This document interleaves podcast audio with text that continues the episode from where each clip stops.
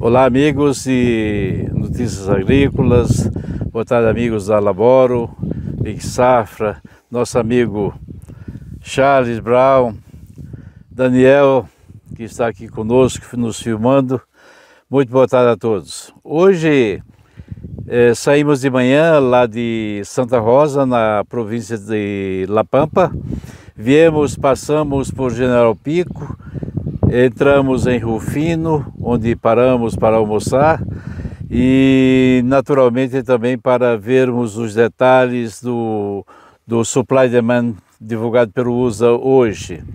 É, evidentemente, nós subimos e entramos também pela província de Buenos Aires, na parte sudoeste, e seguimos para Santa Fé é, as coisas ficam claras. Quando você entra em Santa Fé, você já percebe a diferença de qualidade das lavouras, ah, o solo muito mais seco do que estava para La Pampa e naturalmente também no sudoeste de, de, de, de Buenos Aires. E agora já estamos aí aqui a cerca de 80 quilômetros de Rosário onde pretendemos pernoitar no dia de hoje e amanhã vamos fazer toda a província de Buenos Aires.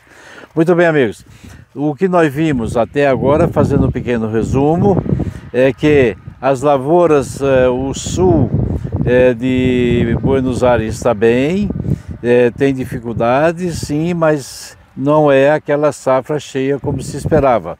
Porém, o norte é muito ruim, o estado de, de a província de, de Santa Fé é ruim, tem muita quebra, e o estado, ou seja, a província de, de, de Córdoba, é uma província que tem muitas lavouras em bom estado, precisa de chuvas. Nós estamos aqui há seis dias um pouco, talvez cinco dias, mas estamos na realidade acompanhando. Os últimos seis dias não caiu uma gota d'água, a não ser a, o que choveu ontem no extremo sul de Buenos Aires. As temperaturas de 37 graus, agora são 5 horas e 20 minutos, a temperatura deve estar aí por aí 35, 36 graus. É indiscutivelmente muito quente.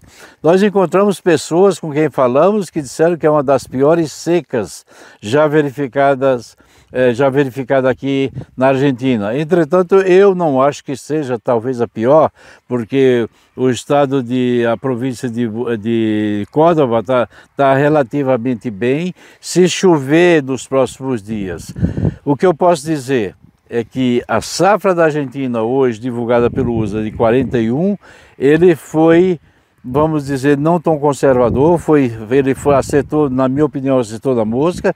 A safra da Argentina vai ser de 40 para baixo e ele vai corrigir naturalmente no futuro.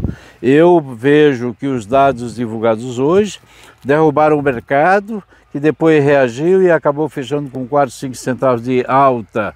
Muito bem o espaço para cair nesse exato momento é limitado.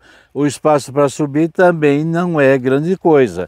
Então, o produtor brasileiro que nos escuta, nos ouve, fique atento, porque as oportunidades estão chegando. O momento de ouro deve vir. Venda, aproveite vendas, mesmo porque quando você olha em tela as cotações, você vê lá 15,30 no, no março e vê no, lá no novembro é, 13,60. Então há uma perda grande no futuro. Então é isso que eu teria para colocar e gostaria de ouvir você, Paulo. Sim, só complementando o que o seu Ginaldo falou, é, algumas províncias como Córdoba está muito boa a soja com bom potencial produtivo, como o milho também.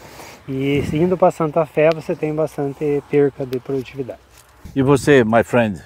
Eu só gosto de fazer, complementar aquilo que o senhor colocou, o que, a gente, o que ficou evidente nessa viagem que a gente fez até o momento é que em função uh, do, do, atraso das chuvas e da que as previsões já mostravam essa estiagem que iria acontecer, uma redução bastante significativa nos investimentos.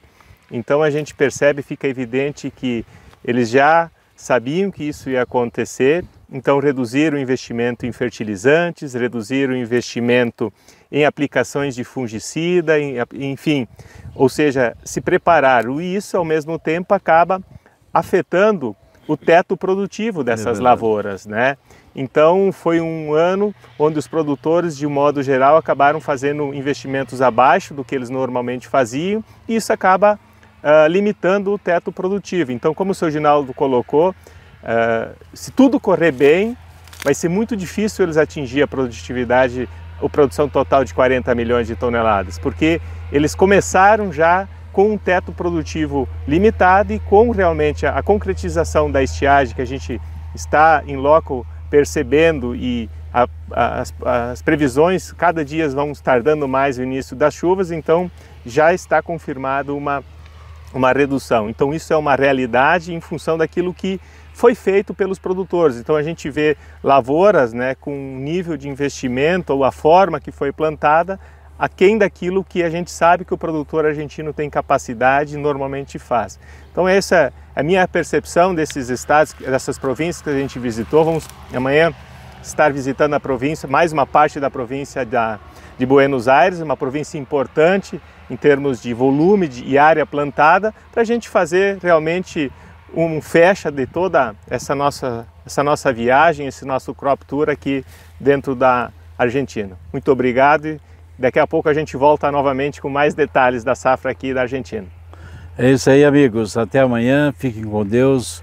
Eu acho que os irmãos argentinos sofreram bastante, estão sofrendo bastante, assim como os nossos irmãos gaúchos, porque são três anos consecutivos de quebras. E não tenham dúvida, o Rio Grande do Sul não tem chuva prevista por, para os próximos 7 e 10 dias. E aqui na Argentina, todos os dias estão mudando as previsões. O que era para amanhã fica para depois e assim por diante. Um abraço, muito obrigado por tudo.